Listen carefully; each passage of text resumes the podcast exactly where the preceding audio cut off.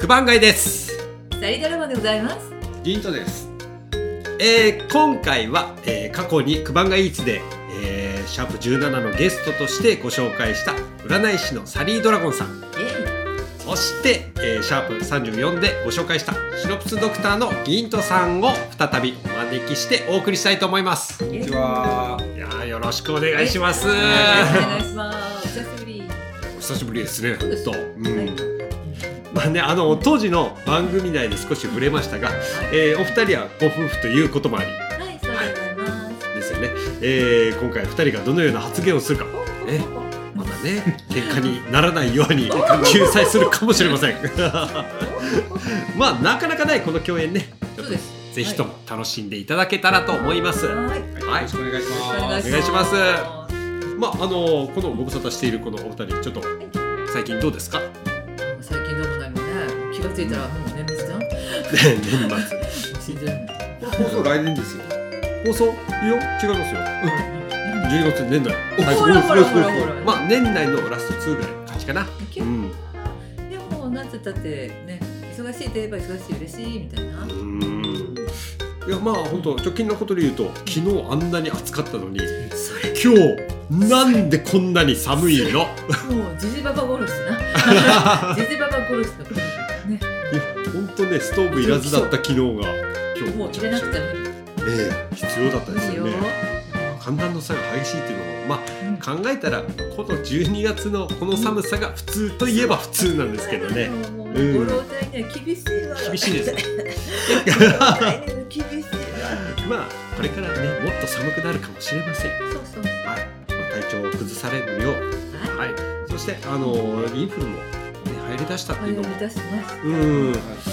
流行り中、絶賛流行り中。そう。ですのでちょっとお二人とも気をつけて、ね、は皆さんもぜひ気をつけてください。はい、はい、で今週の満腹ラジオい。はい。出張漫画箱です。はい。今回はですねオノマトペ。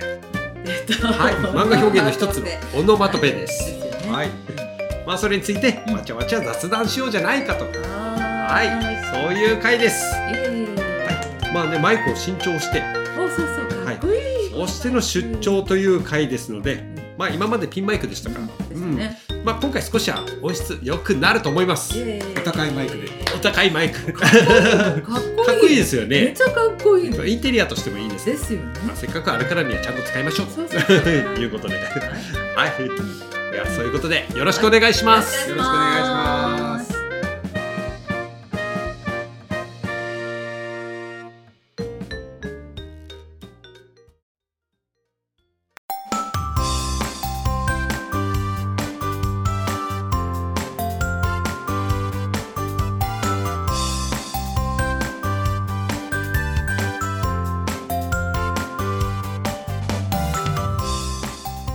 福岡から漫画の魅力や情報を発信するポッドキャスト番組満腹ラジオのお時間です。漫画複製原稿コレクターの九番街とアルタスギャラリー村上博文の2人がテーマに沿って浅く深く漫画談義をしたり時には福岡を拠点に活動するさまざまなゲストをお招きし活動内容の傍ら秘めたる漫画愛を聞き出すために九番街が出張収録する回もございます。盛り上がりすぎてリスナーが置いてきぼりにならんようちゃんと引っ張るけんついてきんしゃいね。それでは始めましょう。今週の満腹ラジオはこちら。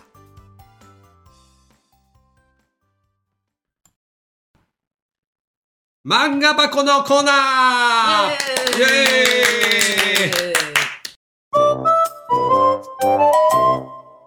えこちらはお題に基づきフリートークをする回でございます。は。はいい。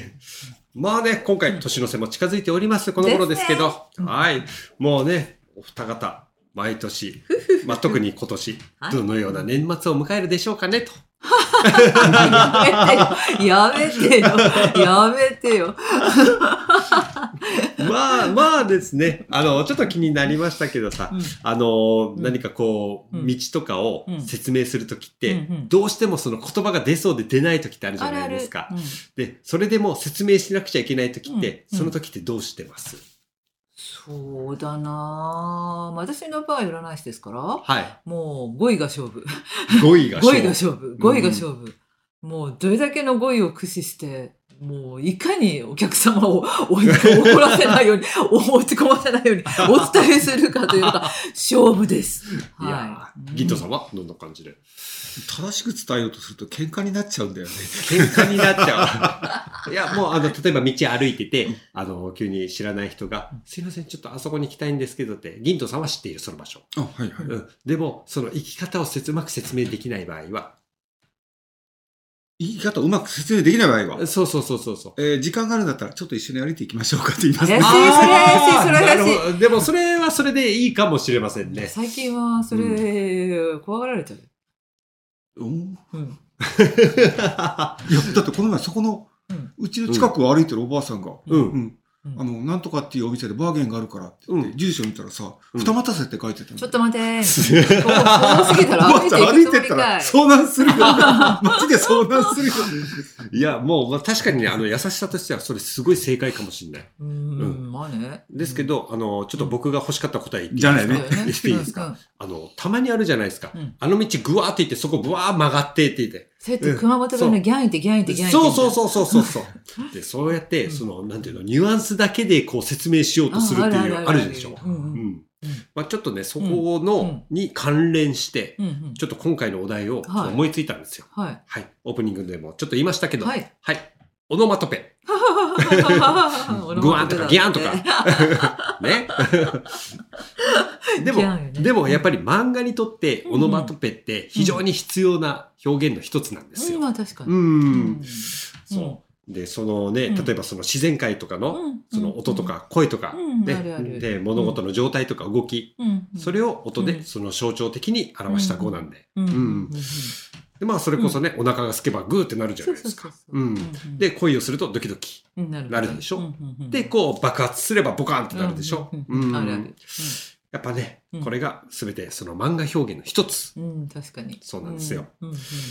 まあ、今回はうん。その漫画表現でのオノマトペという素晴らしい擬態語、うん。なるほど。擬音語、そして擬声語をこの我々のこの朝知恵で 雑談していきましょうと。もうあの、深掘りしなくていいです。えー。いや、もう深掘りしたら、これ、もと。もとやっぱりそのオノマトペっていうのは、やっぱ漫画だけじゃありません。そうそう。やっぱりちゃんとした活字の部分でも、言葉の部分でも、うん。もっと深掘りしてればいっぱいあるんですけど、漫画でのそのオノマトペっていうのは非常に自由なものがあります。そして個性的なものがあります。うん。ですので、そういった意味で、うん。この漫画から得られるもの。うんをこう雑談していきたいなと思います。なるははい、わかりましたい。。よろしくお願いします。はお願いします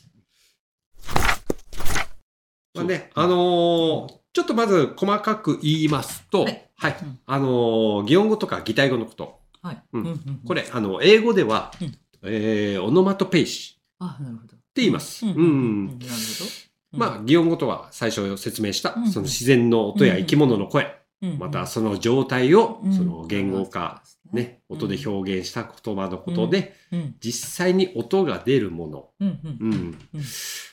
でね、まあ、あの、オノマトペってもともと語源うん。知ってます？明確にはご存知ありません。うん。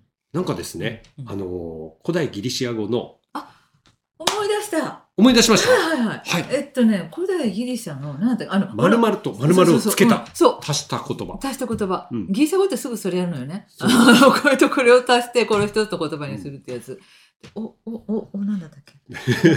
ちょっと、えーちょっと、さっきからあの、ギントさんが何か言いたそうな顔しておりますけど知らない知らない知らない。オノマトペの語源は知らない。もう、うん、僕はあの、ギントさんがとんでもない爆弾発言をしようかしまいが、もうすごくちょっと戦々恐々 恐々とはしておりますけど。あ、ここは一つはぜひ教えていただきます。はい。もうでも、明確には覚えてないわ。うん。まあ、あの、もともとね、古代ギリシア語うんのオノマ。うんそ。っかオノマっていうのはその名前っていう意味。はい。うんそれと、えー、ポイエイン、作るっていう意味ですね。それが融合してできたオノマトポイア、うん、っていう言葉なんですよ。うんで、まあそこからが由来する言葉であり、そう日本語だったら、うん、擬音語と擬態語って分けてるもんね。そう。そううんお腹が鳴ったギルギルは擬音語で、そう。ドキドキハラハラは擬態語だもんね。それが全部一緒になってオノマトペ。さすが小そうなんですよ説書きの先生だよな。別なんだって。うん別から、うん。だから、その、由来、由来っていうか、あの、うん語源が、うんそのギリシャ語の方でありまして、でもそこから派生してっていうか、まあ、今の方は、うんその、先ほど銀斗さんが言われた通りの、はい、うん言葉で結構、あの、解釈されてる方が多いとうんいうことです。サリーさん、うんサリーさんのうん持ってる本で、うん。オノマトペ辞典っていうのがあって、世界中のオノマトペが集まってる辞典があを持ってる。5、6冊ある。辞典オノマトオノマトペだけで。いや、すごいですよそ。れを見たら、うんやっぱ大体表表紙か何ページ目かに、うん。世界中のオノマトペの7割が日本語である。そうそう。すごいですよね。すごいよね。うん宮沢賢治だけでオノマトペの本があるんだから。宮沢賢治のオノマトペ宮沢賢治だけで？だけ。うわーそう。だから、その、もう漫画から外れた話になると、嘘。もっともっと深掘りしちゃうんですよね。文学の世界は深いからね、ダメですね。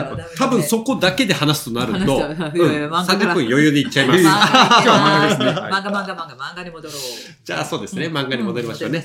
まあもちろんそのお二方、漫画いろいろ読まれてると思いますけど、そう、僕の知らない漫画とかも昔の漫画もいっぱい知ってると思います。よ、もう、そりゃ古い漫画の今から 任して。まあ昔からうん無意識にこう自分でもつく使ってるようなはいオノマトペとしてうん。使ってるような言葉ってうん。わかります？思い出せます？あ、これはね、うん。甘いにもぴったりすぎて、うん。つい使っちゃうっはい。ていうのがあって、はいはい。あの、川原泉先生の、はい。あの、彼女はね、どの漫画に対しても、はい。食べ、もう、いろいろな種類の漫画があるでしょ？あの、いろんなじゃ違う漫画にしてよ。ああ、あり一つ。の表現があって、はい。物を食べるときに、はい。もぎゅもぎゅっていうの。もぎゅもぎゅ。もぎゅもぎゅ。何を食べてるんですかそれもう何をは。何を食べるにしても。シャクシャクとかバリバリとかじゃなくて。もうずっと、あの、うん麦チョコにしろ、ケーキにしろ、うん。ご飯にしろ、うん。もぎゅもぎゅなの。はあ。もぎゅもぎゅ。まこのもぎゅもぎゅが、もう、あ、ぴったりっていうのがあって、はいはい。もう一番初めに読んだあの、本当学生自分から、うん。もう、ご、おもうご飯食べる時とかにもぎゅもぎゅが頭に絶対浮かんできちゃう。もぎゅあもぎゅ。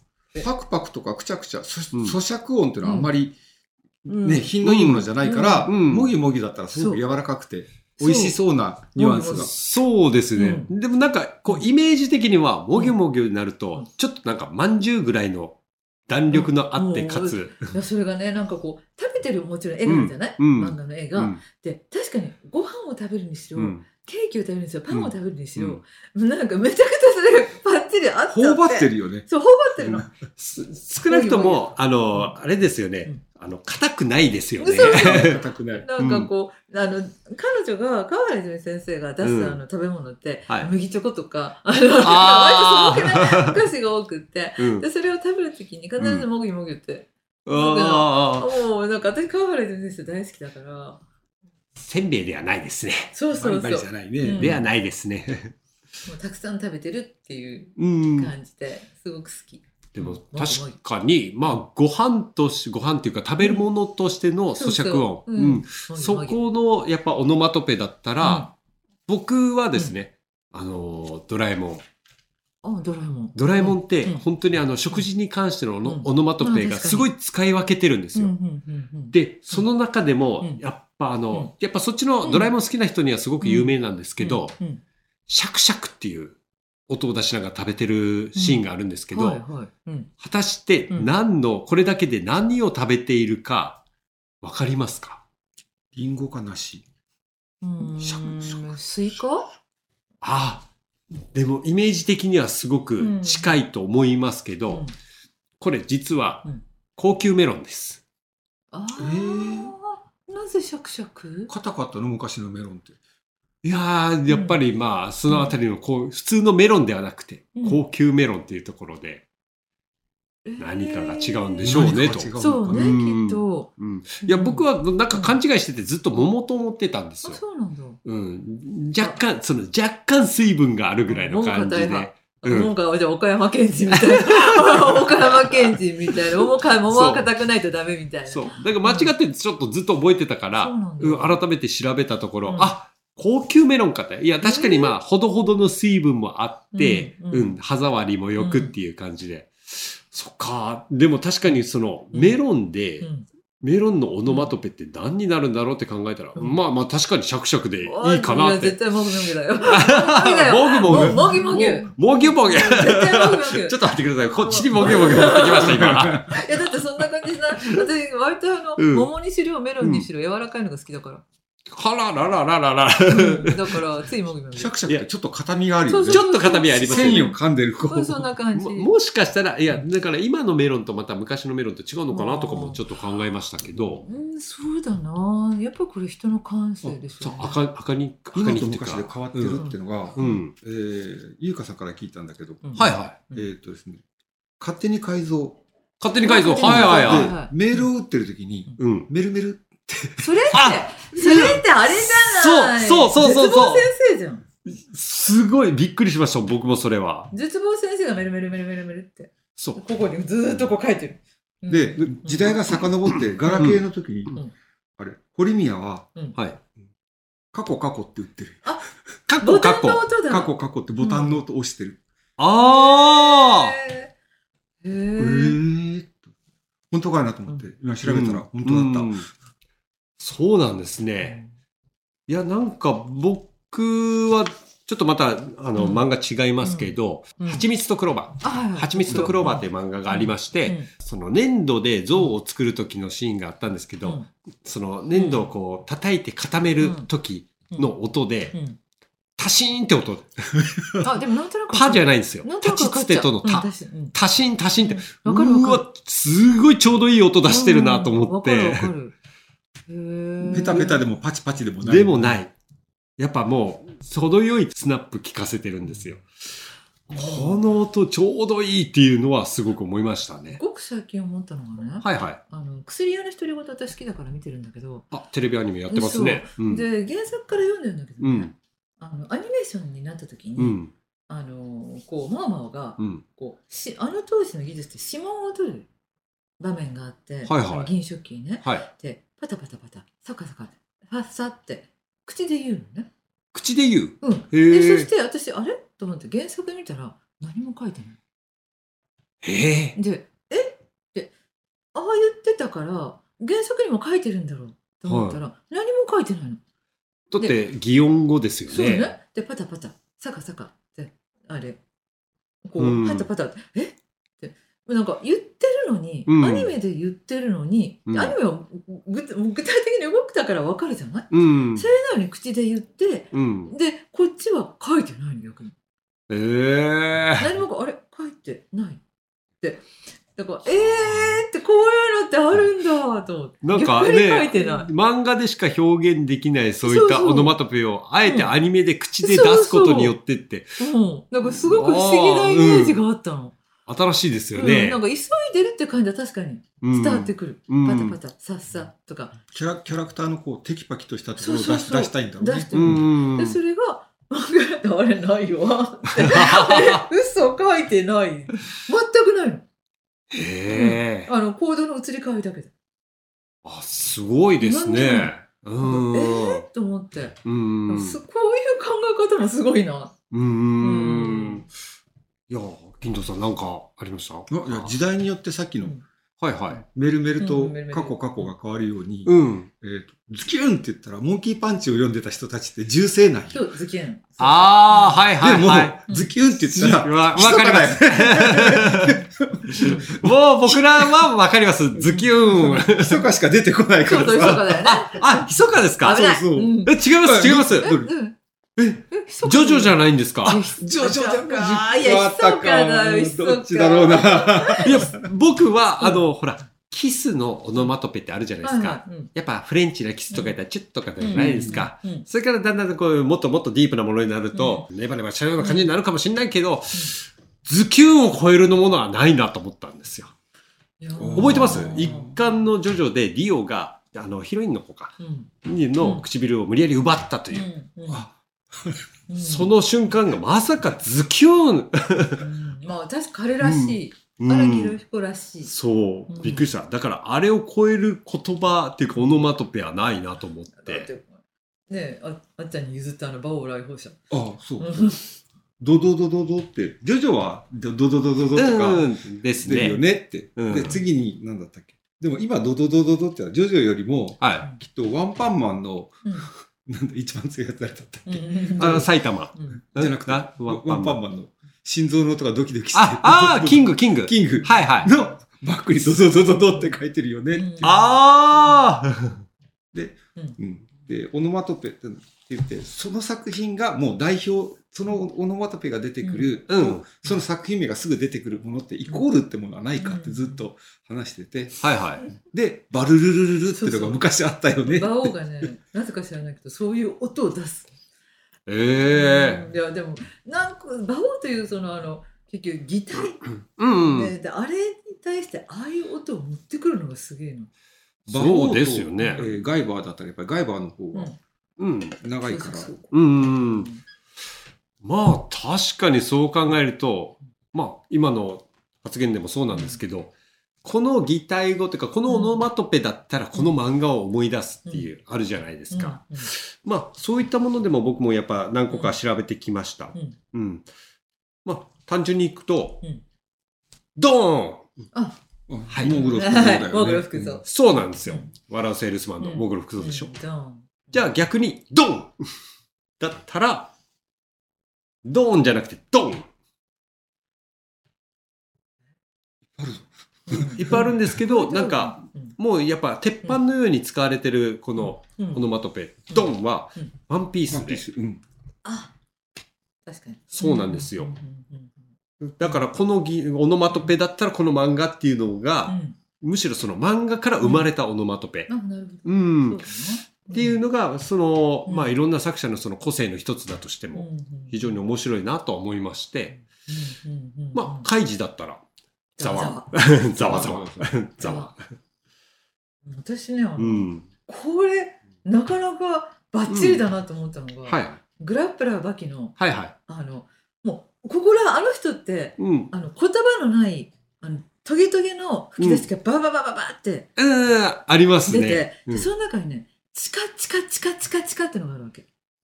チカチカチカ。チカチカ。え結局その、どものすごく戦って、はい。もう、ちょっともうガーって締め合ったりとかしてるときに、はい。で、なんで私なんとなく分かってたかって、意識がそんな感じだろうなと思った。酸欠になってうん、そう。チカチカチ光がカチカチカチカ。回るんだああ。でもあ、の、例のグラップラーバキのあの、油だらけのあの、うんうんうん。汗だらだら流した中で、うんで、あの、このトゲトゲの、はいはあの、吹き出しの中に何もなくて、い。へえ。そし、て、チカチカチカチカチカって書いてるわけ。え、それは打撃音なんですか？いや、あのね、締めてるその意識の音。あうんだから、グラップラーバキすっげえあ。あの、痛みとか、うんあのその意識が、こうう、もう、チカチカってなる、あの感覚って、うんえ、まんまじゃんって。で、なんかすごくね、感心しちゃったの。こんなとこ書くって。いや、た確かにそんなないですよね。チカチカチカよ。うん。なんかこう、それが光がじゃなくて、うんあれ、ほんと意識の音だ。状態、状態音ですね。うんあれをグラップラーが来て、本当結局いいつも戦ってるじゃん。まあですいつもね。戦ってて、うん締め付けて締め上げて、うんこうギューッとこうしたりとか、うん。あの力の出し方のポイントをどこを音にするかっていそううのが、ね。彼はすごいな。ああ、なんか、いや、その視点は確かに、あ全然考えてなかったですけど、確かにそうですうん。でなんとなく分かってるのがすごいじゃん。うん確かにそう そんな感じみたいな。ううんん。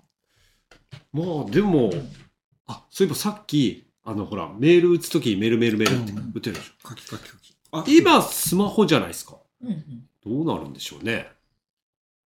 スマスマあでもそれこそメルメルじゃない？今もメルメル？メルメルメルメルだと。なうん。だろうな。うん。ああ、なるほど。ほら、行為行動を、端的につなげて音にしちゃうっていうのが、うん。メルメル。メール打ってるメール打ってるメール打ってるがメルメルメルメルになってる、うん。こう行為行動がそのままメールを打たないの？今、うん、あのけ掲示板じゃなくて SNS じゃなくて何だったっけメメッセンジャーがピッて流れるだけだから、うん。はいはいはい打つよりも早く流れるの。うー。んか。で私はなんかメールをなあれ打ってる送信してるっていうイメージがメルメルだと思ってた。うん。う、ん。打つという感覚よりも,、うん。もう発信するうん。っていうイメージでメルメルかな、まああのスマホに限らず、うん。ほら手書きとかで文章を書くんだったら、ほら書き書き書きかいかいかい。うん。そうなるじゃカキカキないですか。サラサラ。そらそら。うんでも本当にやっぱ、あのそういったオノマトペだったらうん。同じ言葉を2回繰り返すっていうのがうん。やっぱオノマトペとしてはやっぱ古来から代表的なうん。うん使い方ですからね。ね。うん。うん。そうね。あとやっぱりもうねこれはみんな知ってると思います。うん。ビビビビビビ。え電気のしびれる音？じゃあ僕ちょっと今からリアクションします。うん。絶対わかります。うん。ビビビビビ。ビあ これはわかるでしょネズミ男。そうネ ネズミ男ビンタの音。うんうん水木しげるはこれ生み出したんですよ。そうなんだ。う。うんあそうなんだ。あ、そうだよ。だってこんなビンタするのって一人しかいないでしょ。そう、ネズミ男だけ。うんビビビのネズミ男ってビンタの音だったんだえ、。それは知らない。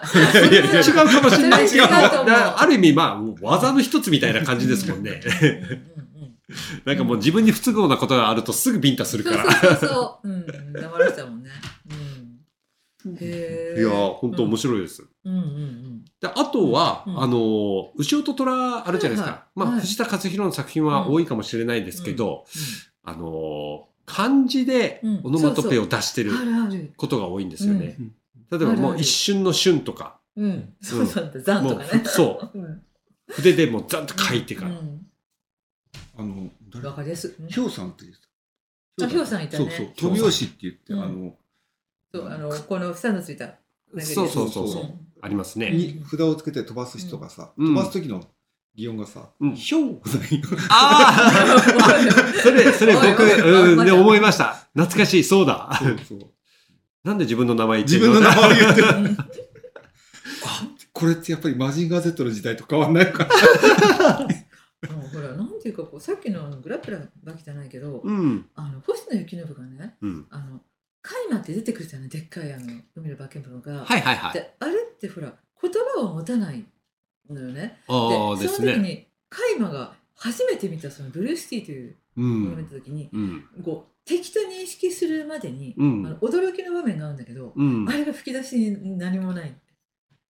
やっぱりトゲトゲのやつがバーンってあって、はいはい。で、驚いてるって、それなんとなく分かっあて、カイマはこう意識がもう赤ん坊並みの集合体じゃあ。ない。うん。で、その中でブルーシティというでっかい、自分よりも大きな、同じぐらいの存在と見て、うん驚くんだけど、うん。その驚くというその感情自体も、カイマは分からない。ではいはいはい。恐れというのもまだ分からない。はいはい。でそれが、こう、字のない吹き出しなのよ。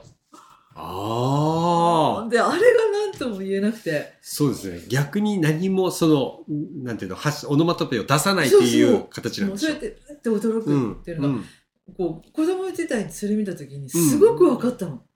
なんか、めちゃくちゃそれが分かって、うん。ドキッとかギャーとかワーじゃなくって、うん何もない吹き出しがバンってあって、うん。で、あ、驚いたんだって。でまだ恐れも知らない。はいはいで、はい。驚愕も知らない。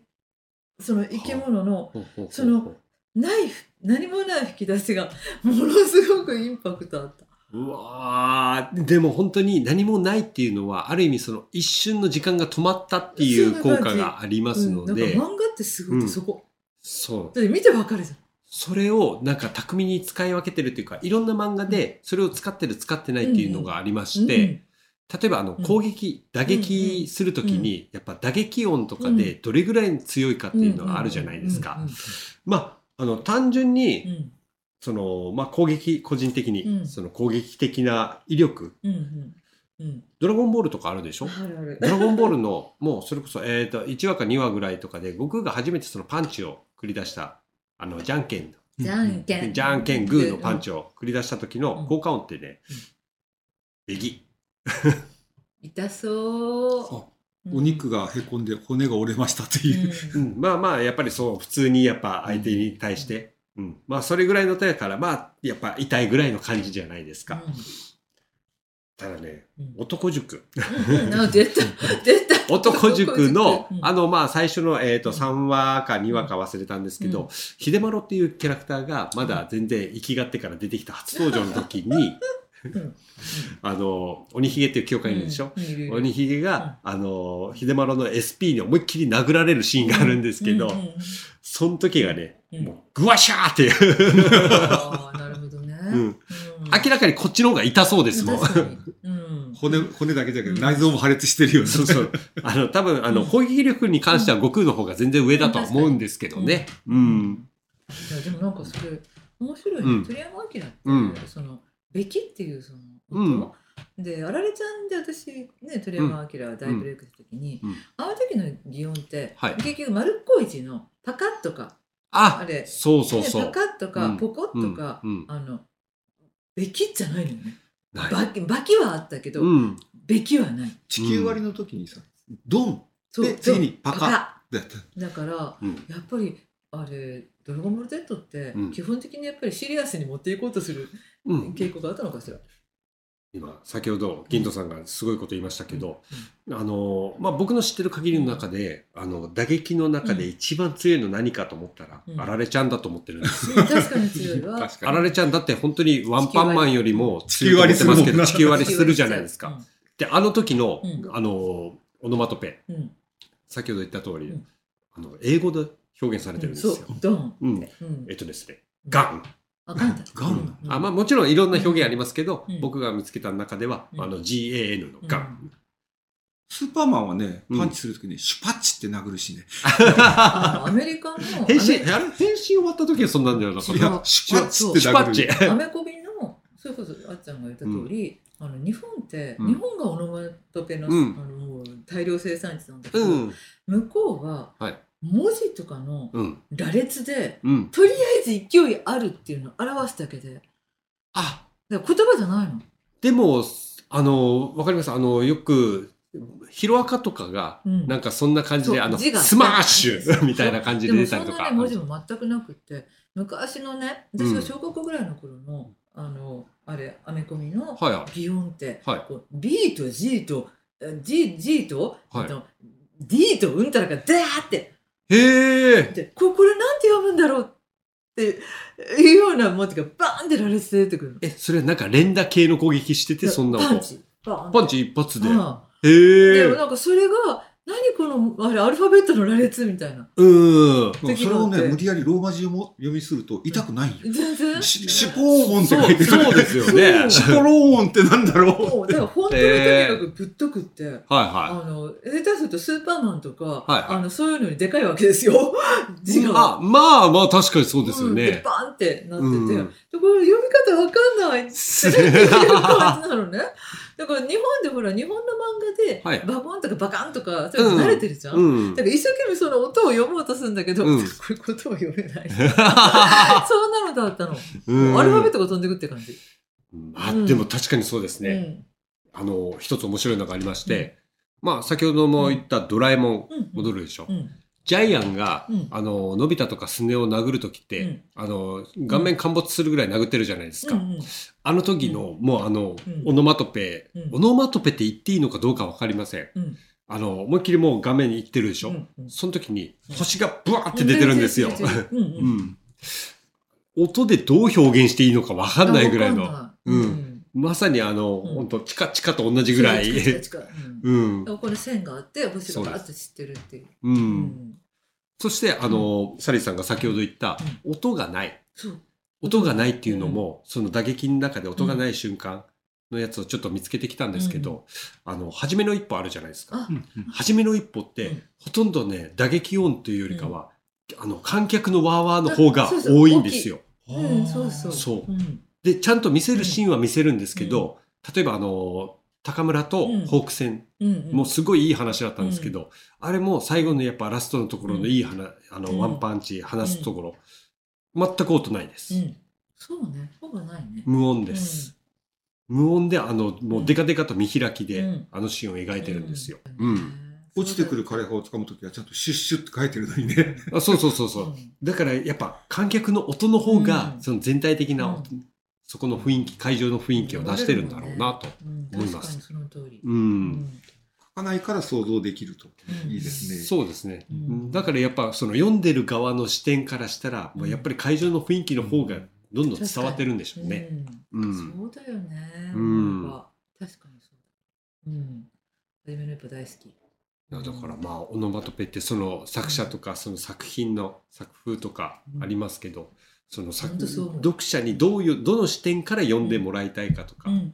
によってオノマトペって使い分けてるんだなとうんいうのが分かりました。そうだよね。うん本当。同じ本当漫画でもうん、あれ絵で表すのとやっぱアニメも違うなっていううん分かってしまった。うんやっぱねうんあのありえないオノマトペもあるじゃないですか。う宇宙兄弟の話なんです。もうそれそれ有名。それが有名。もうもうギントさんどうぞ。あのねまず朝起きてシャワーを浴びる時のうん。擬音が、うん。シャワー。で シャツを着る時にシャツ。シャツ。ズボンを履く時にズボン。もうそれを見た瞬間にうん。あこれは宇宙開発のコメディを書きたいんだ。突っ込まないでくださいっていう全面の作者のねいやいやでもあれは画期的ですよ。確かに、うん。本当だ。全然自然に、うんうん。全然オノマトペが全然普通に出てましたから、うんでよく見たらシャツ。パッて見たら何の違和感もなくね次のページに行っちゃうよ。あれ？そうよね。うんうんうん。やっぱりに日本語って造語が多いんで、うんうんすごいよねとう思って、ん僕も造語はね自分でもよう使ってますね。うん。カタカナの自由さがすごいよねあそうですよね。あのあでもこれは吹き出しになるかな。うん例えば「あ」に点々つけてる。あそれそれあるね。パパパパ君とかよくやってうん、ます。やってる。やって礼いたしましたる。うんいや、うん、アニテンテンって言ったら、うん、いつも、あ、BL の世界ですかと思っちゃう。BL? BL の世界はね、うんアニテンテンは昔から有名でした。そうなんですか？昔から有名。あ、今あ、要は、うんパソコンで、うんあのね、フォントを勝手に使うんじゃなくて、活字で、うんうん。うん写食で、写食印刷で、うんあの、同人誌を作ってた時代は、アニテンテンってなかったんよ。活字が。だって普通にないですもんね。だから、写食屋さんにアニテンテンをってうん 作ってもらって、うん、か書いてた人たちがいた。の一部の人たちは、アニテンテンっておいうち来た瞬間に、あ、そっちの方ですかっていう。そうなんですね。だってね、私の知人がね、友人が、あの、いや、え、まあ、ちょっと同心書きの女子はいはいはいがいて、はいでこれをよろしくって、はい時に、でうんって忙しいのにって言って、大変なんだぞって見て、あしてってどう読むんだあ、お、お、あ、あ、あ、そうですね。うん、まあ、ば、僕はちょっと、あの、あえてわかんないふりしておきますけど、銀藤さん、どういったシーンの時の声かかっこおじさんなと可愛い子が、はい。こ 別にね、おじさんとね、あの若い子だけじゃなくて、うん。大抵兄てんてんっていうのは、はい。あの言葉に表せないような、はいはい。何か瞬間的なものなの。瞬間的な。あなんかあ、その反射的に、こう、あそうそう。って出るそう声それ、だからなんかこう、別にあでもないし、とはいえっていう、その何とも言えないあの感情の表れが濁点。なるほどですね。だからあのあれは本当によくできたあれだなって、うんうん。何気に思う。棒に対してねうん。点濁点つけるかよって思うかもしれないけどうん。本当に感情の表れ、あう、というわけで、まかうんカタカナが自由さが激しいんで、うん。あ。うん。2年前ぐらいね、ウニ点々がぶ。常用ではなくなりました。えそうなんですね。わ2年前？2年ぐらい前ですね。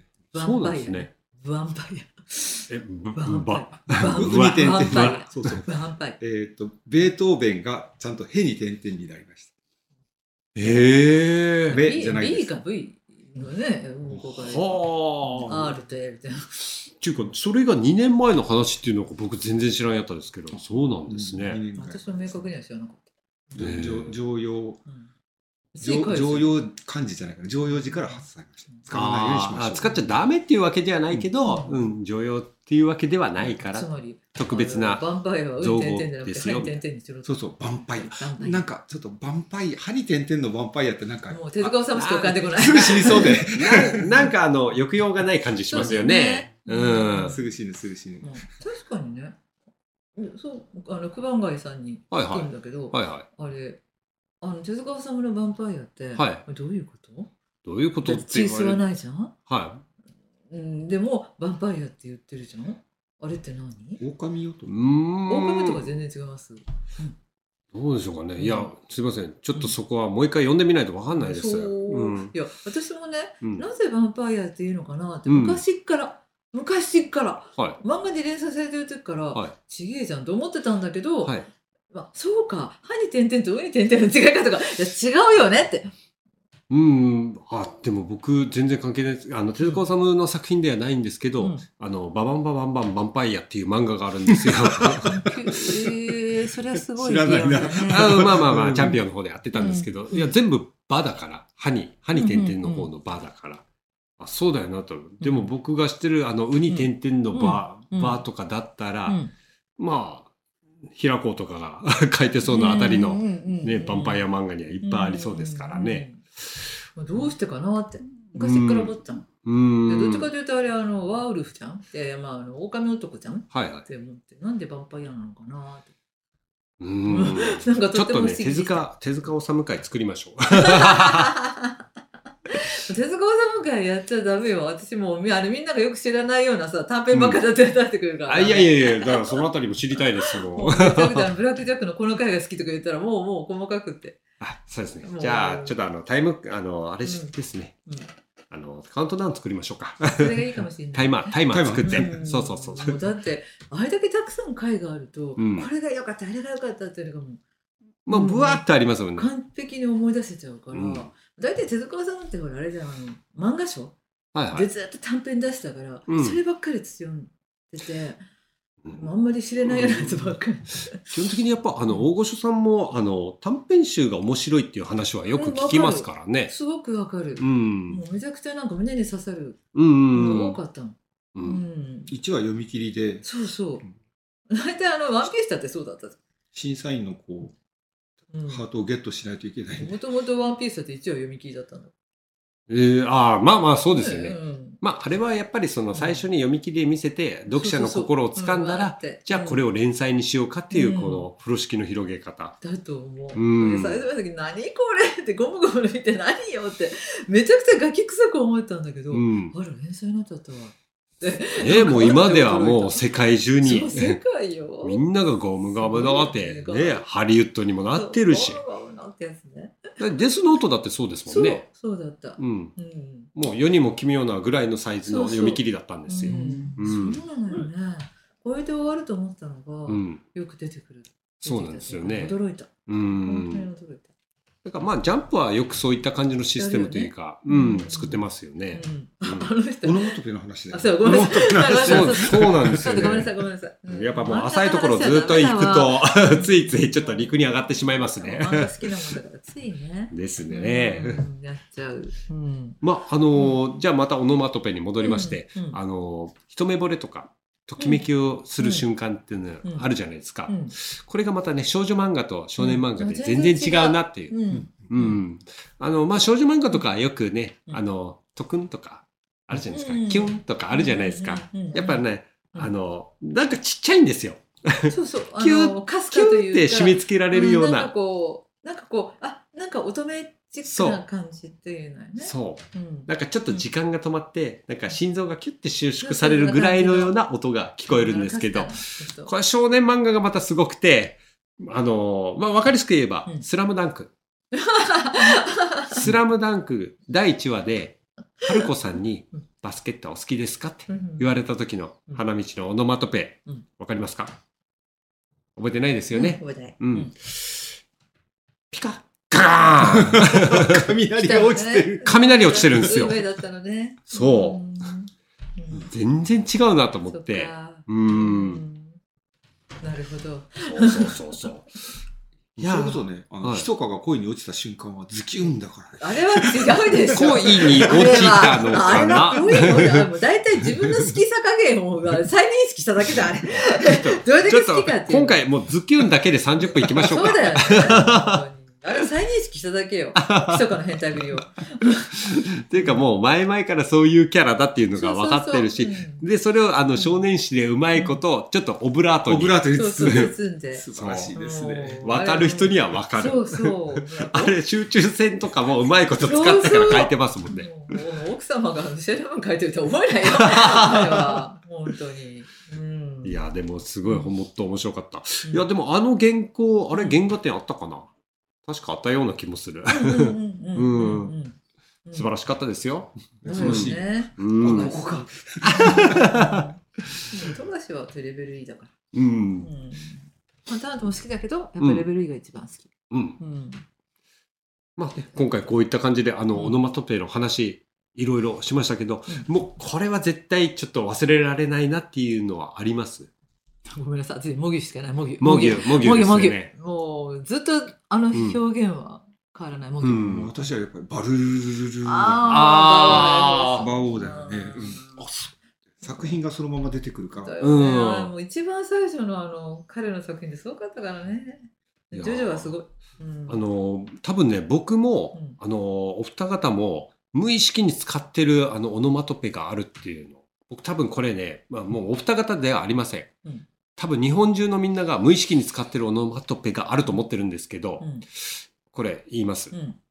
デュクシ殴った時のことか。そあるけどさ、そんなに使ってる？そんなに使ってるかな？う無意識に、ちょっと友達とわちゃわちゃするときに、あ、使っちょっとこういうふうで、デュクシこれ、絶対使ってると思うんですよね。何に乗ってたんだろうね。まあ、そもそうなんです。そうなんですよ。うんだから、あの、ちっちゃい子供とかが教わってもないのに、その言葉を使ってるんですよ。確かにね。うん、ね。これ多分ですね、うん DNA だと思います。外人は使わないと思います。シュパッチだもんね。外国の方は使われないけど、日本人って、どこからかその情報を、おそらく DNA によって埋め込まれて、もうそうう、んやっぱり物心がつくあたり、保育園とか幼稚園とか行くあたりで友達同士で、力士って、もう無意識に使ってると思ってるんですよ。へえそうなんだ。という私の持論です。語源調べたことないな。あでも、なんか聞いたことあるの。そうです小学生の時とか、そう中学が。生の時、いや、高校生ぐらいまで使ってたから。ギントさんやってるでしょ、うんギントさん僕よりも上です。私、あの、福岡だけだと思ってた。ええあれ、羽ばただけだと思ってた。方言なの？方言かなと思ってたの。本当ですか、うん。あら、ちょっと規模が急に日本から福岡になっいや、ちゃう。だから、そんな気が、そんな記憶があるの？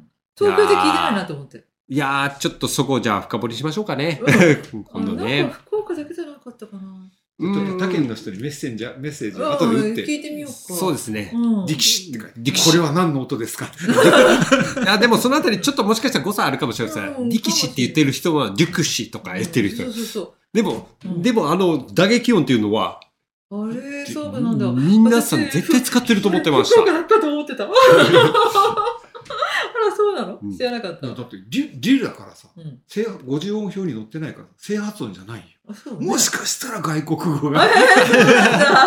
かもしんない。いや、わかんないね。語源かもしれない面白いね。いやー、うんそう。オノマトペって本当にこう、漫画から得られるもの、無意識に伝われるものいっぱいありますう。。漫画ってすごい。すごいで本当にす。すごい。うん。もうまた書く人も天才ぶり。そうですね。もうそれオノマトペの使いようとか、うん吹き出しの使いようが、う。もうん天才的、うん、の人たちがいる。うんこれからいっぱいね、いろんな漫画として、やっぱオノマトペは欠かせないものとなっております。あえて使わないのも一つの表現です。そうね。うんそうそううんですけど、やっぱそれによってどの漫画かわかるとか、うんやっぱそういうところに来ると、うん我々漫画読みにとっても、うんうんうんね、非常にやっぱこれっていうのは大事なものでありますので、う。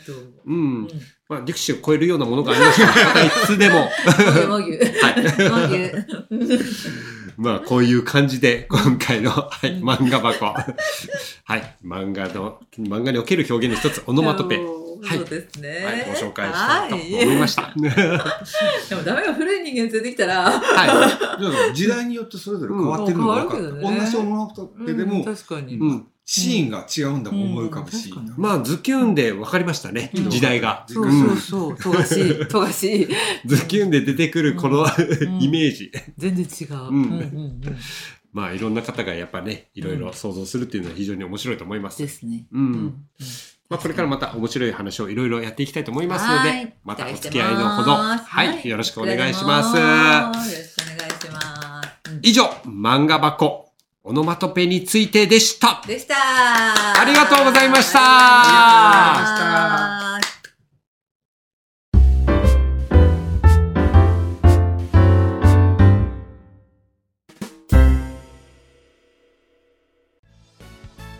エンディングのお時間です。お時間です。はい。今回ねあの出張漫画箱ということではい。まあオノマトペというこう当たり前の皆様がやっぱりね、はい。目にしている表現方法についてお話ししましたけど、い、かがだったでしょうか？楽しい。深いっていうか、やっぱ深いね。深すぎるね。もう僕はねあの正直銀斗さんがどこかで陰謀論持ち出さないかヒヤヒヤしながら聞いてました。今日は陰謀論の話ですね。そうです。あのご夫婦の共演ということがありまして 今日は銀斗さんが非常におとなしく喋っておりました。うん。熊谷さんのラジオでいつもね話してると、はい。あ漫画ってすごいって改めて思い直すところがねうん。すごい。嬉しい。いやありがとうございます。すごく。いやもうそれこそあの前にサリーさんのあのラジオの方で出させていただいてゲストで、えー。はい、また今度来てね。あもうもういつでもまた行きますので、はい、もう存分にまたあのジャックみたいな感じですよね。いやいやいや。いやいやありがとうございます本当。福岡。市美術館もうん。県立美術館も、うん。もうだんだんね漫画うん。の展示会とか個展を増やしてきてるから、はい。なんかこれはねやっぱ時代の過程、うん、すごいですよ。もう本当にあのやっぱこうやって調べてみても、あの今月もそうですし、うん。来月もそうですしうん。そうなのって、もう本当にあのビッグタイトルの原画展っていうのが福岡でどんどん始まりますから。い。や本当本当いろいろやってほしいなと思います。